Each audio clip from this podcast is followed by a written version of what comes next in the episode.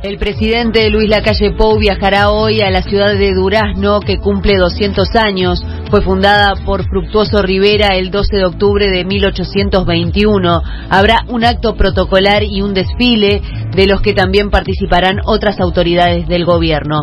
Los países del G20 discuten este martes la situación de Afganistán en una cumbre virtual. El objetivo es abordar las necesidades humanitarias y los asuntos de seguridad, pero las potencias occidentales mantienen desacuerdos con Rusia y China sobre la política hacia los talibanes. En la tarde del lunes, la Conmebol divulgó los videos del bar del partido en el que Argentina le ganó a Uruguay por 3 a 0. Las imágenes corresponden a la polémica jugada protagonizada por el argentino Giovanni Lo Celso a los 30 minutos del primer tiempo, siendo esta la única jugada que se revisó. En este momento hay 16 grados, cielo cubierto, se espera una mínima de 14 y una máxima de 19, humedad 94%.